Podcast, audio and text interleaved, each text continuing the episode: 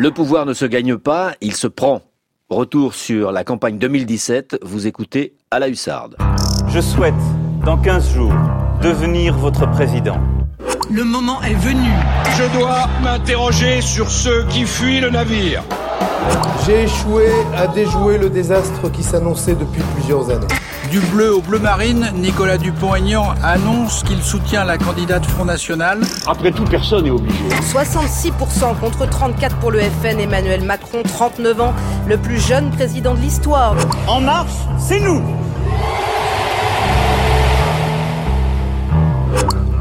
À la hussarde, sur France Inter. Bonjour et, bienvenue dans ce nouveau numéro de À la Hussarde, l'émission qui se replonge au cœur de cette saison électorale 2016-2017, cette année de grand chambardement, cette année qui a vu plusieurs générations d'hommes et de femmes politiques blackboulés, cette année au cours de laquelle le paysage politique, ses frontières, sa topologie, ses reliefs auront été radicalement transformés. Aujourd'hui, nous tentons de percer le mystère du macronisme. Emmanuel Macron, nous le montrons au cours de toute cette série d'émissions, est arrivé au pouvoir à la hussarde, un peu par effraction, parce que toute une série de, circonstances imprévues ont ouvert une voie inimaginable un an avant le, le scrutin de 2017.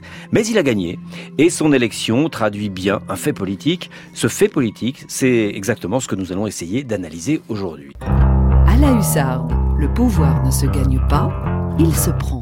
Cette prise de pouvoir a ceci de très particulier elle s'est faite à l'envers. D'habitude, le président élu est issu d'un parti qui a une tradition, une histoire. Il a été désigné par ses pairs, par ses militants ou via une primaire de son camp avant de pouvoir se présenter à la présidentielle. Il a un programme, c'est le sien, il l'assume, mais ce programme est assis sur un corpus idéologique déjà bien ancré dans la société. S'il est en, mesure d'atteindre l'Élysée, c'est que le candidat généralement est membre d'un mouvement politique qui a déjà des élus locaux, un groupe parlementaire à l'Assemblée, des, des ancêtres politiques. Bref, une histoire. Il est l'héritier d'une lignée politique. On sait à peu près, avant son élection, sur quelle tombe, de quel grand homme il ira s'incliner au lendemain de sa victoire. Mais pour Emmanuel Macron, rien de tout cela. Il a gagné avant que son parti naisse. La République en marche se constitue une doctrine non pas pour gouverner, mais en gouvernant. Ce qui nous intéresse ici, c'est le macronisme qui s'est fait élire, le macronisme de 2017, parce qu'il faudrait certainement consacrer une autre émission ou d'autres émissions sur le macronisme aujourd'hui confronté aux réalités du pouvoir et à la réalité euh, du corps social. Pour comprendre cet objet bizarre et tout neuf qu'est le macronisme au moment où il prend le pouvoir, nous sommes avec notre invitée aujourd'hui, Catherine Barbarou. À la hussarde, sur France Inter. Merci d'être avec nous euh, pour cet exercice d'identification politique du macronisme. Vous ne m'en voudrez pas si je dois, pour que nos auditeurs comprennent pourquoi vous êtes avec nous sur ce sujet, faire rapidement votre portrait. Hein. Vous auriez pu être une star de l'équipe Macron au pouvoir, mais vous avez préféré décliner les offres et après avoir contribué grandement à la victoire de votre candidat, eh bien, vous vous êtes retiré et je vous remercie d'avoir accepté d'être avec nous euh, pour cette série d'émissions parce que je sais que vous avez choisi l'ombre et que vous faites une exception pour nous. Alors, euh, qui êtes-vous? Eh bien, tout simplement, euh, vous avez succédé à la tête de la République en marche à Emmanuel Macron juste après son élection et vous avez assuré l'intérim euh, jusqu'à l'élection de, Christophe Castaner à cette fonction. Vous avez tous les atours du, du macronisme originel, sauf l'âge peut-être. En 1975, vous êtes secrétaire adjointe du groupe PSMRG à l'Assemblée nationale. Entre 80 et 90, vous êtes directrice des ressources humaines de prise unique et du groupe Pinot Printemps La Redoute. En même temps, entre 1980 et 1986, vous travaillez pour le cabinet du ministère de gauche de l'Environnement, puis du Commerce entre 97 et 2005. Vous êtes délégué général à l'emploi, à la formation professionnelle au ministère du Travail de Martine Aubry, puis d'Elisabeth Guigou, et puis de François Fillon et de Jean-Louis Borloo, privé, public, gauche, droite et associatif avec l'Association pour le droit à l'initiative économique dont vous avez été la présidente. Vous êtes une grande connaisseuse aussi du microcrédit et vous rencontrez Emmanuel Macron en 2015 quand vous lui remettez, euh, il est ministre à l'époque, il faut le rappeler, vous lui remettez un rapport sur les freins à l'entrepreneuriat. Racontez-nous d'abord cette rencontre. Alors cette rencontre, elle est venue de l'ADI, effectivement, qui euh, est une association qui aide des personnes qui ont, sont en difficulté d'insertion à créer leur entreprise, donc à la fois par le microcrédit et l'accompagnement. Et j'étais venu râler, on peut le dire, au ministère de l'économie et des finances sur euh, la lenteur des décisions. Et je me suis retrouvé dans le bureau du ministre euh, pour lui expliquer. Alors à l'époque, je n'avais pas senti que ce que je disais l'intéressait beaucoup, mais malgré tout, euh, il m'a aidé. Il a accepté, et je pense que ça a été important aussi pour lui de rencontrer des micro-entrepreneurs. Nous sommes allés à Rennes ensemble. Puis voilà, on a, j'ai remis un rapport classiquement euh, euh, qui aurait pu tomber aux oubliettes, mais qui n'est pas tombé aux oubliettes puisque parmi les recommandations, il y avait la suppression du RSI et des, des, dispositifs d'aide à, à la protection, on va dire, des micro-entrepreneurs, notamment sur l'assurance chômage, qui est un des éléments en, cours de négociation. Donc voilà, ça a été une rencontre autour d'un sujet très spécifique, mais qui, euh, moi, m'a beaucoup frappé parce que j'ai senti à ce moment-là déjà un homme très déterminé. Non pas du tout, je n'ai pas perçu à ce moment-là qu'il avait l'intention de créer un mouvement, euh, mais je me souviens d'une phrase que j'ai dite parce que bon, ce qu'il m'a proposé de faire, moi, c'était tout le plaidoyer de la dit, hein, donc j'avais très envie évidemment de faire ce rapport, mais j'avais aussi le sentiment qu'à quelques mois d'une élection présidentielle, dans un contexte compliqué, c'était peut-être pas le moment. Et il m'a dit, vous savez, pour changer les choses, c'est jamais le moment. Hmm. Donc il faut y aller. Cette phrase, euh, je crois qu'elle a aussi fondé mon adhésion euh, quand il m'a appelé pour l'aider à, créer En Marche. Alors entrons dans le vif du sujet pour tenter de comprendre de quoi est fait le macronisme. Euh, retournons donc en avril 2016 à Amiens. Le toujours ministre de l'économie de François Hollande, Emmanuel Macron, crée son mouvement politique. Il y a une énergie dans le pays. Elle est là. Il y a une ambition dans le pays. Il y a une lucidité chez les Françaises et les Français dont je suis profondément convaincu. Je pense que la société d'aujourd'hui n'est pas celle d'il y a 20 ou 30 ans. Elle a profondément changé et nos concitoyens sont prêts à la fois beaucoup plus d'efforts, mais à condition qu'on lui donne du sens et une perspective. Alors là, on a entendu deux mots, Catherine Barbarou, intéressants, deux mots clés, blocage et mouvement. Vous nous avez dit que votre première rencontre avec Emmanuel Macron, c'était sur ces questions de blocage. Quand vous entendez Emmanuel Macron, euh, à ce moment-là, donc on est en avril 2016, il crée son mouvement. D'abord, vous êtes dans la salle, vous êtes déjà avec lui? Je suis là puisqu'on a déposé les statuts d'En Marche la veille du meeting d'Amiens. Et comme vous le savez, je suis une des fondatrices d'En Marche. On était en 6 ou 7 au conseil d'administration à l'époque. Donc le blocage, le déblocage, c'est une des clés du macronisme. Oui, il a capté chez certaines personnes qui venaient d'horizons très différents euh, ce moment où on en avait assez au fond de cette impuissance, on en avait assez de, euh, de, se heurter toujours aux mêmes difficultés, on en avait assez de constater qu'on faisait des promesses qu'on n'était pas capable de tenir. Moi, j'ai eu une pratique, vous l'avez rappelé, euh, à la fois en entreprise et dans l'État.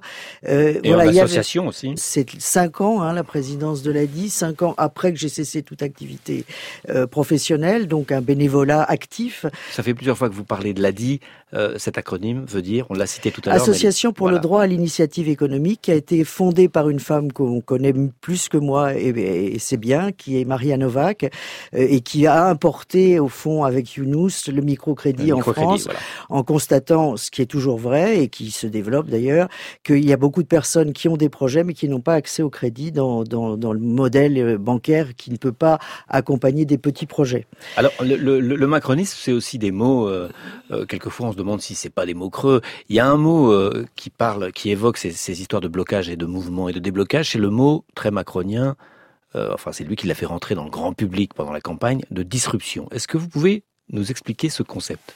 Alors c'est drôle que vous disiez ça parce que dans les aventures, si j'ose dire, du début d'En Marche, euh, je me souviens que la première réunion de terrain que nous avons fait, moi j'habitais Paris et donc je militais dans le 17e arrondissement, j'ai créé un comité En Marche dans le 17e arrondissement et notre première réunion, nous l'avons faite dans un bistrot, euh, c'était quelles sont les marques de disruption en politique. Et quand j'ai fait ça, voilà, quand j'ai fait ça, je me suis dit il y aura personne, personne ne comprend ce qu'on veut dire et de quoi on veut parler. Il y avait 150 personnes. Ça, ça a été le premier constat. On était en mai, hein, donc euh, il n'y avait pas encore vraiment une montée, oui, un an avant. Et là, j'ai compris qu'au fond, pour les gens qui étaient là, la disruption, c'était on en a assez de, de ne pas faire bouger les choses. La thématique n'était pas portée comme elle peut être quand on réfléchit avec des économistes ou des sociologues sur euh, faire évoluer un système en faisant une rupture qui fait que le modèle qui va naître n'est pas encore connu par ceux qui étaient. Voilà, c'est ça la disruption. La disruption, la hein. c'est ça. C'est vraiment la possibilité d'inventer quelque chose euh, qui change la logique. Vous avez un exemple concret? Bah, on, peut parler de Blablacar, euh, on peut parler de Uber, on peut parler d'Airbnb. Enfin voilà de, choses qui ont quand même quelque chose à voir aussi avec l'engagement citoyen. Hein. C'est-à-dire la disruption, c'est pas quelque chose qui est imposé par quelques beaux esprits, c'est à un moment donné aussi la capacité qu'ont les gens de s'emparer de cet espace et de cette nouvelle organisation qu'on va donner à la société. Donc c'est tout réorganiser, c'est pas tout casser. Ah oui, enfin. Euh, Parce que le livre d'Emmanuel Macron s'appelle Révolution aussi. Oui, mais euh, vous voyez bien à travers euh, l'idée de révolution, moi dans le livre, je me rappelle toujours la première phrase du livre, hein, qui est euh, affronter la réalité pour retrouver l'espérance.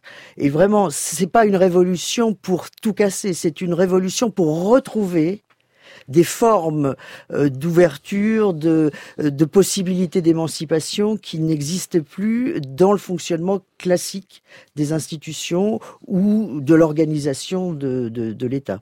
Alors on va écouter un, deuxième extrait de ce meeting euh, fondateur, hein, euh, donc d'avril 2016, un extrait de la campagne de création d'En Marche. La vraie question, c'est est-ce qu'on veut refonder, non pas sur une carte qui ne correspond plus aux défis du moment, mais sur des valeurs, des concepts, une réflexion profonde et sincère qui est de savoir comment on veut penser le monde, mais comment on veut projeter le pays. Donc moi je crois à la liberté économique, sociale, politique, et à notre capacité collective à l'articuler avec la justice et la sécurité. Je pense qu'opposer ces notions ou dire que l'une doit être toujours au-dessus de l'autre est une erreur. Mais la liberté, nos libertés, c'est un primat essentiel. Je crois à notre capacité à inventer les nouvelles règles d'un progrès, ce qu'on a rapidement évoqué, ce que j'ai essayé un peu d'esquisser. C'est-à-dire une société où on prend plus de risques, où on offre plus d'opportunités, où on redonne l'égalité des opportunités au moment important de la vie, mais où il y a des perspectives de progrès pour les individus, où on remet de la mobilité sociale. Ça passe par le progrès technologique, ça passe aussi par l'innovation sociale et l'esprit de responsabilité. Alors nous sommes toujours avec Catherine Barbarou, euh, compagnon de route d'Emmanuel Macron. Dans cet extrait, celui euh, qui sera président un peu plus d'un an plus tard dit deux choses. Il invoque le primat de la liberté et il parle de l'innovation sociale. Ce pourrait être une définition d'un terme qu'il n'utilise pourtant pas, euh, le social-libéralisme. Oui, c'est vrai que ce terme qui euh, a, après fait Flores n'est pas présent dans nos têtes à ce moment-là. Enfin, sont présents dans nos têtes, je pense vraiment l'idée que ça ne marche plus c'est presque un paradoxe, c'est pour ça qu'on s'est mis en marche. Mais ça ne marche plus. Les, les, programmes ne marchent pas, les promesses ne sont pas tenues.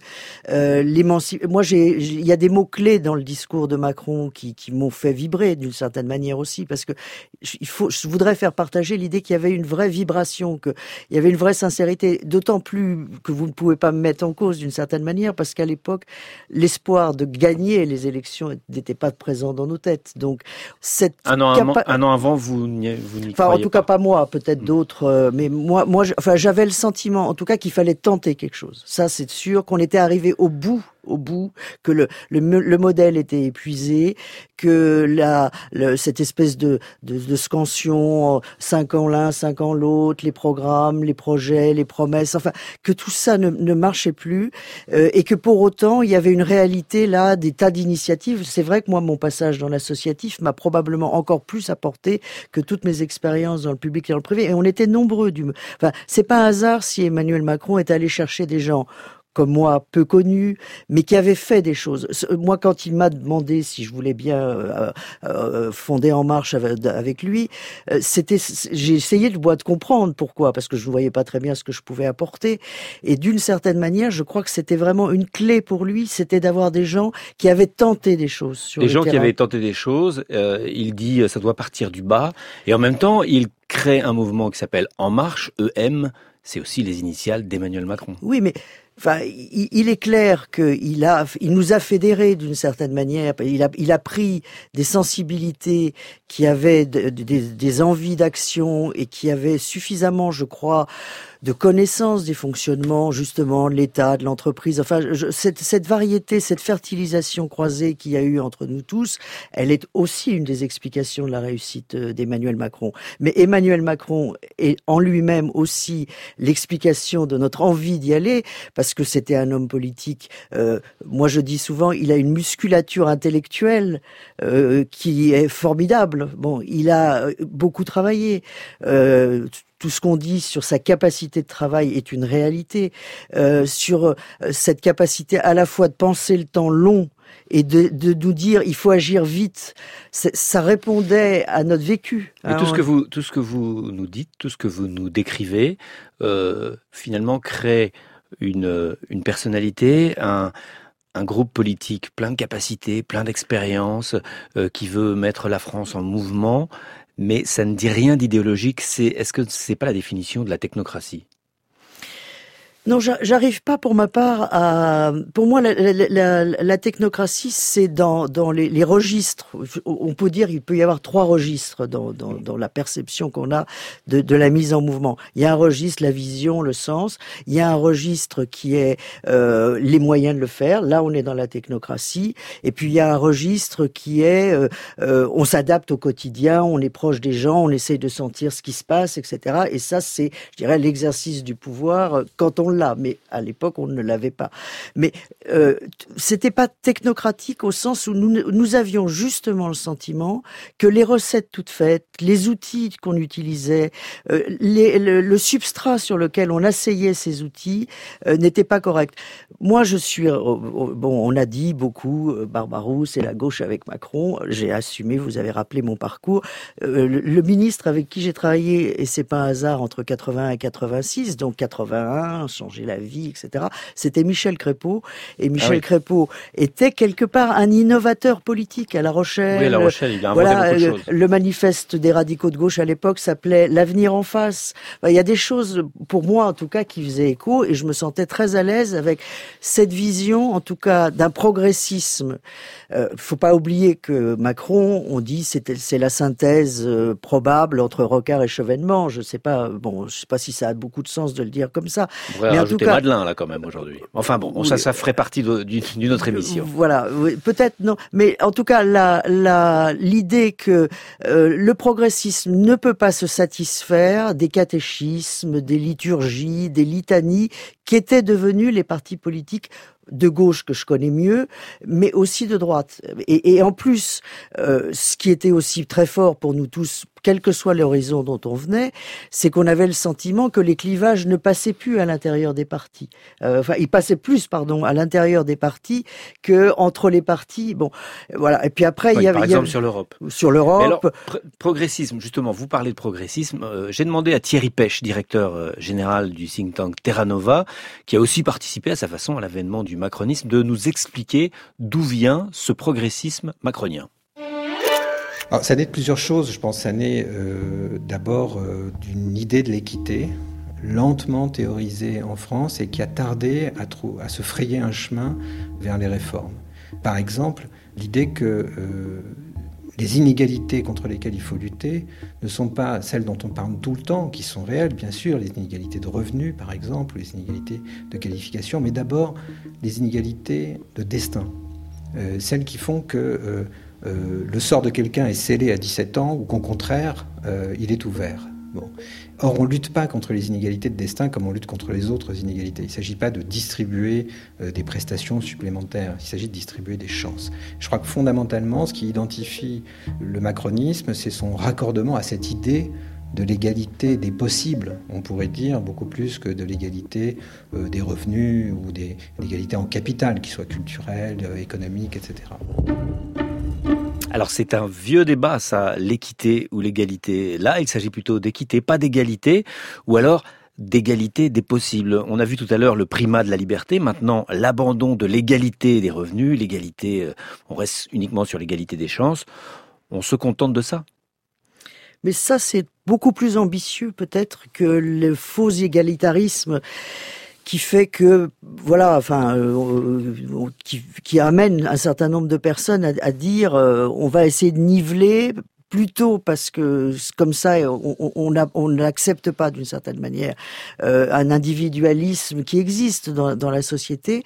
Moi, moi, le, la, phrase, le mot que j'aimais beaucoup entendre chez Macron, c'était euh, l'assignation à résidence. Quoi. Enfin voilà, il y avait ce côté. Ça, on pour lutte, les banlieues. Mais c'est pas que pour les banlieues, c'est aussi pour euh, l'origine sociale, c'est aussi pour euh, l'origine familiale. Enfin voilà, l'idée qu'il faut redonner des chances et que pour ça, euh, d'une certaine manière, il faut peut-être accepter de rompre avec le statut, avec tout ce qui, d'une certaine manière, égalise les choses, en faisant un peu plus respirer les choses et en compensant finalement les déficits.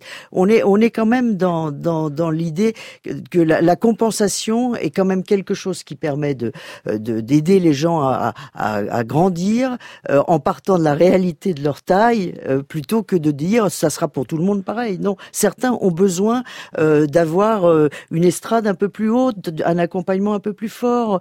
Voilà, c'est un peu ce qui était au cœur, par exemple, du programme sur l'éducation nationale, de dire on va dédoubler les classes de ZEP. C'est peut-être pas juste qu'il y ait moins d'élèves dans certaines classes que dans d'autres, mais c'est utile, c'est efficace et ça permet de régler un certain nombre de questions. Donc, on voulait partir du réel, ne plus se payer de mots. Et, moi, je l'ai ressenti et je pense encore, vraiment, euh, même après un an d'exercice du pouvoir, que c'est une voie utile. Et c'est comme ça qu'on arrivera à recréer des conditions d'émancipation vraies pour les personnes. En tout cas, moi, c'est ce que j'ai appris en écoutant des micro-entrepreneurs qui étaient rejetés jeté partout et à qui nous on faisait confiance. Il y a aussi une part de confiance dans la capacité des gens de mener de vraies solidarités et de pas simplement vouloir que tout le monde est pareil. Alors on continue notre enquête pour savoir ce qu'est le macronisme arrivé au pouvoir en 2017 et justement Thierry Pêche nous explique la euh, révolution conceptuelle pour les droits sociaux, le modèle social français version Macron. Au fond, le modèle social français euh, ne, ne, tient plus debout. Il tient plus debout parce que les protections qu'il accorde aux individus sont attachées à des statuts. Or, ces statuts euh, sont de moins en moins solides ou de plus en plus inégalement distribués dans la population. Et donc, il faut protéger les gens autrement. Et le macronisme euh, s'est présenté comme la chance historique de passer aux actes d'une certaine façon sur ce sujet, c'est-à-dire de créer des protections attachées aux personnes. Et c'est ça qu'il propose euh, aux Français. Alors, est-ce que c'est pas un, un, nouvel individualisme finalement?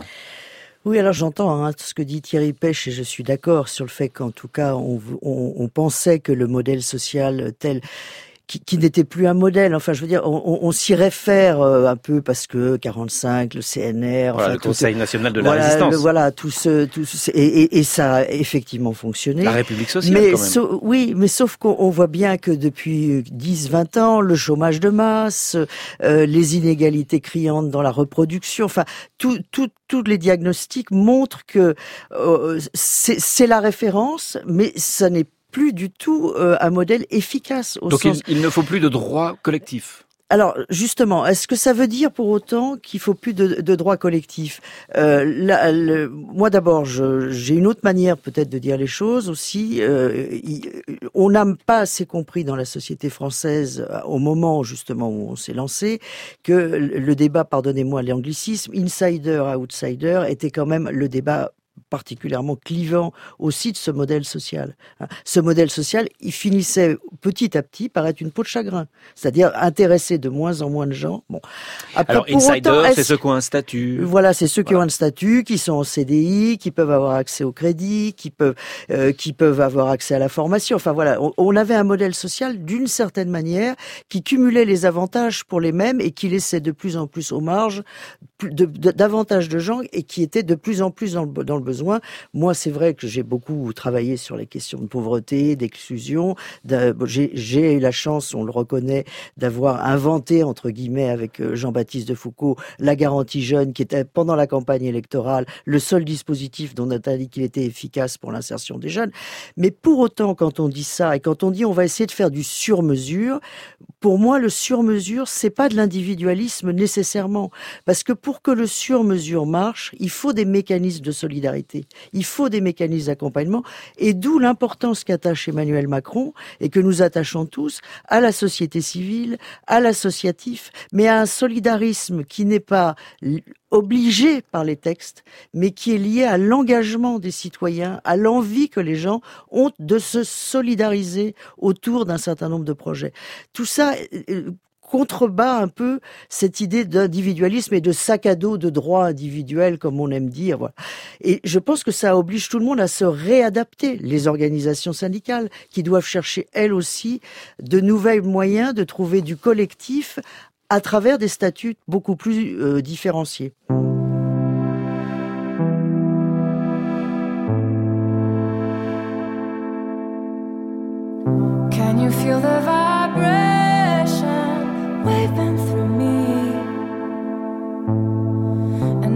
Kind of sensation.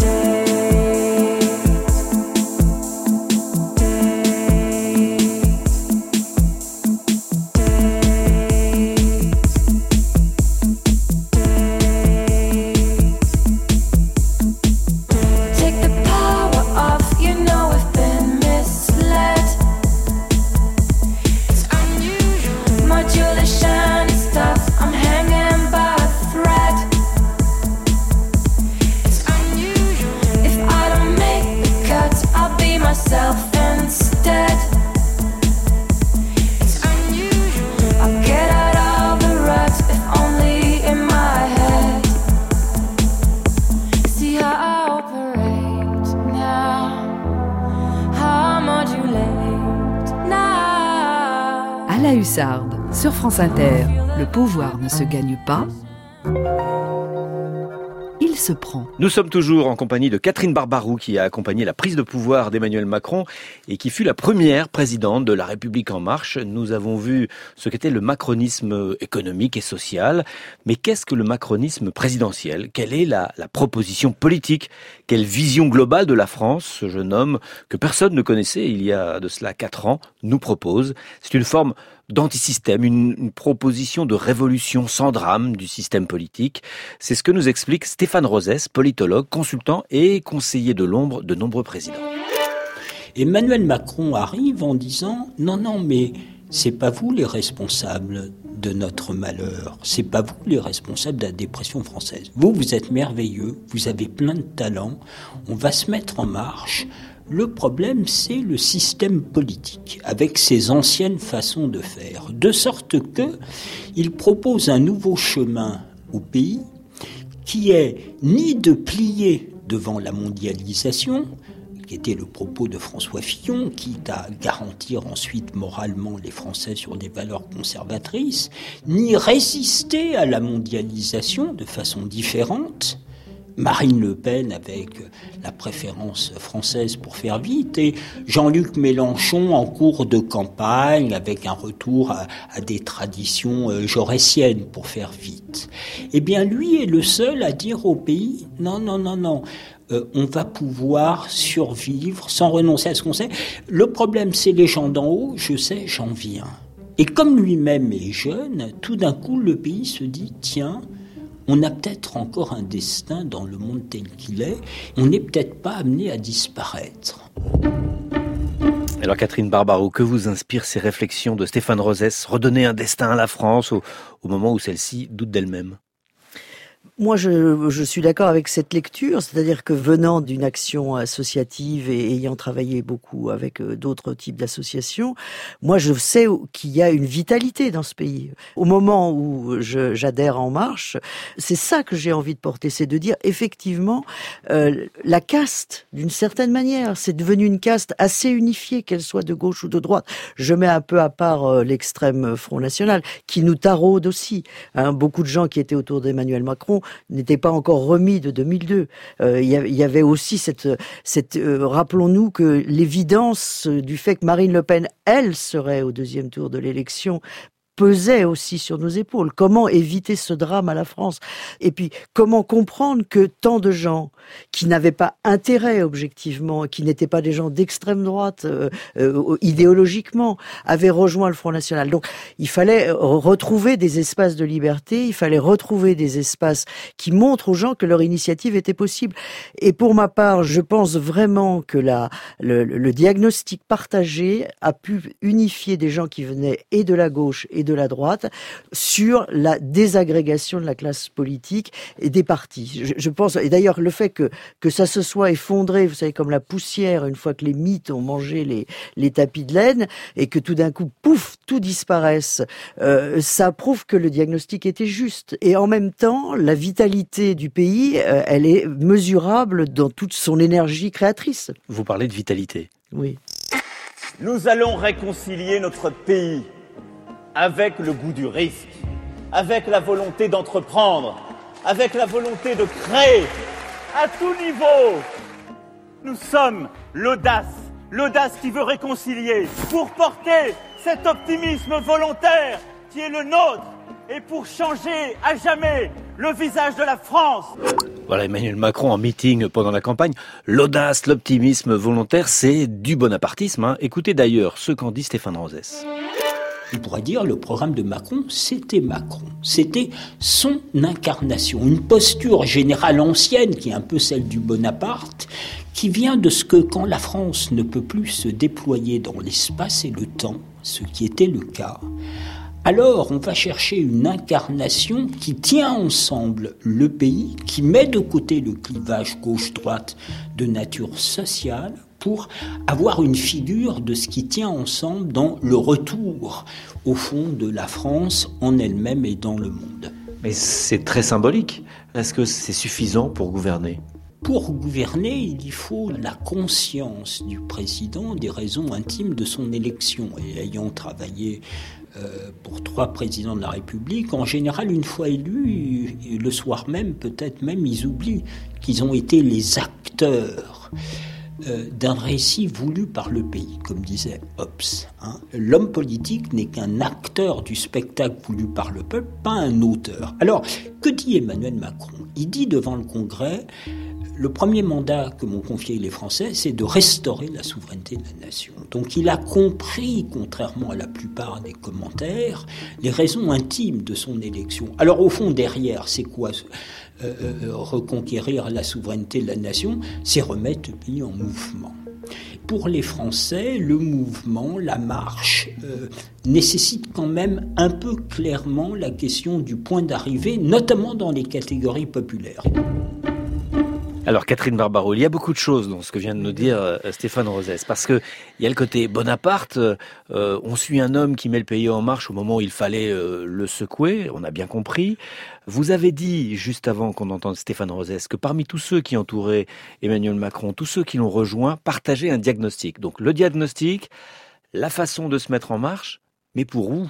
Le but? Où est le but? Et là, on l'a pas vraiment. D'abord sur le bonapartisme, peut-être une, une phrase. Euh, moi, je le ressens comme tel. À un moment donné, parce que je crois qu'il est un peu hors du commun, Emmanuel Macron a été l'incarnation fédératrice de, de, ces énergies. Mais euh, je crois qu'il n'a pas un tempérament bonapartiste au sens où il nous a aussi beaucoup délégué les choses. Ah, il y a l'audace, le sens de la surprise. Oui, oui, voilà, mais il n'y a pas l'autoritarisme. Enfin voilà, je, ce, serait le chef unique et euh, bon, je, moi je ne sens pas ça et je, je sens au contraire que euh, une forte aspiration à déléguer du, du mais avec l'envie que ça avance là, vite. Vous parlez de 2017 ou vous parlez d'après? Oui, dès, 2017. Dès 2017, on est on est quand même face à quelqu'un euh, qui, euh, euh, moi, je pense qu'il sait où il va. Je disais, il voit loin et il veut agir vite.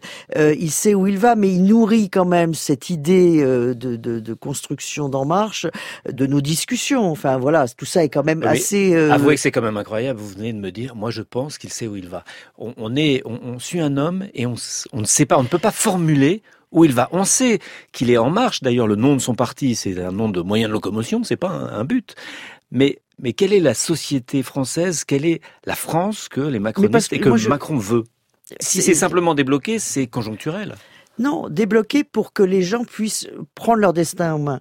Mais leur destin n'est jamais écrit totalement. Notre destin à tous n'est pas écrit totalement. Nos aspirations, notre capacité ou pas à développer des projets, à, trouver, à avoir envie d'avancer. Voilà. je crois qu'il veut, nous voulons recréer à ce moment-là du désir et de la confiance pour que les gens se disent on peut faire bouger un certain nombre de choses. Rien n'est écrit. Moi, ce qui me trouble beaucoup, c'est que vous demandez, enfin, je dirais, l'environnement, euh, même déjà au, départ, hein, n'arrêtez pas de, pardonnez-moi d'être très trivial, mais on nous cassait les pieds en disant votre projet, vos propositions, etc. On en faisait, on, était précis sur des trucs. C'était jamais assez. Il fallait dessiner une carte, alors même que nous expliquions, et je pense que nous avions raison d'expliquer ça, que tout n'était pas écrit, que le changement était porté par les citoyens eux-mêmes et que on savait au fond peut-être c'est d'ailleurs euh, plus honnête de le dire comme ça, on savait ce qu'on ne voulait pas, c'est-à-dire qu'on ne voulait pas être dominé par une mondialisation totalement dérégulée, on ne voulait pas d'une France qui soit fermée à l'autre, qui soit incapable d'accepter finalement l'ouverture et, la diversité du monde, on ne voulait pas que les plus fragiles soient laissés sur le bord du chemin, ça, on ne voulait pas. Après, comment y arriver, avec quel chemin exactement, c'est aussi une co-construction qu'on essaie d'appeler. Et finalement, vous êtes en train de décrire ce qu'on se disait au départ. Tout est arrivé trop vite et à l'envers. Généralement, un homme politique euh, issu d'un parti avec un corpus idéologique et une histoire, des racines, arrive à la tête du pays et puis euh, le gouverne. Alors que là, En Marche, vous êtes euh, cofondateur de, de En Marche. En Marche, on ne connaît pas tellement son idéologie. on ne, connaît, on ne sait pas sur la laïcité, par exemple. On sait ce que pense maintenant Emmanuel Macron, mais on ne sait pas ce que pensent les députés En Marche. D'ailleurs, ils se taisent sur la question. Euh, finalement, En Marche apprend en marchant. Et pour gouverner, il apprend en gouvernant, c'est quand même paradoxalement, c'est pas de votre faute d'ailleurs. Non, mais moi j'assume au contraire que c'est la bonne manière de faire dans le monde tel qu'il est devenu.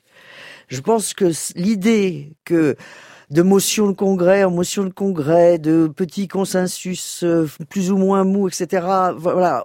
Ça, mais la démocratie, c'est quand même de, des choix de buts différents? Non, la, la démocratie, c'est à T des choix de buts différents, débattus, de manière euh, ouverte sur euh, prenons des exemples plus sociétaux qui sont peut-être plus intemporels qui sont pas des politiques publiques mais sur la fin de vie sur tous ces sujets-là. Moi je, je, je pense que précisément la société est toujours en mouvement et elle doit construire euh, avec du débat de la controverse le point d'équilibre à un moment donné, qui n'est évidemment pas le point d'équilibre d'il y a 100 ans et qui n'est sûrement pas le point d'équilibre de dans 100 ans. Eh bien, c'est la fin de cette émission. Merci Catherine Barbarou. Ce petit exercice, euh, est-ce que ça vous a donné envie de refaire de la politique finalement? Mais j'aimerais avoir 20 euh, ans de moins pour refaire de la politique. Mais moi, j'ai aussi fait ça pour le renouvellement et je pense que la vertu du renouvellement produira des effets dans, les mois et les années qui viennent parce qu'il fallait aussi qu'une autre génération projette justement cette cartographie euh, que vous pensez encore absente d'En Marche, mais euh, ou cette direction, mais que cette direction, elle doit être portée par une génération nouvelle. Et vous avez accordé vos pensées et vos actes. C'est beau, c'est bien? À la Hussarde 2017. Merci d'avoir passé cette heure euh, avec nous. Imaginé par Thomas Legrand et Christophe Barrère, documenté par Martine Messonnier et ficelé par Stéphane Ronxin. Avec à la technique aujourd'hui Fabrice Desmaz. Et samedi prochain, à la même heure, eh bien, il y aura une autre émission à 13h pour un, un nouvel épisode de À la Hussarde 2017. Le pouvoir ne se gagne pas, il se prend. Bonne semaine à tous.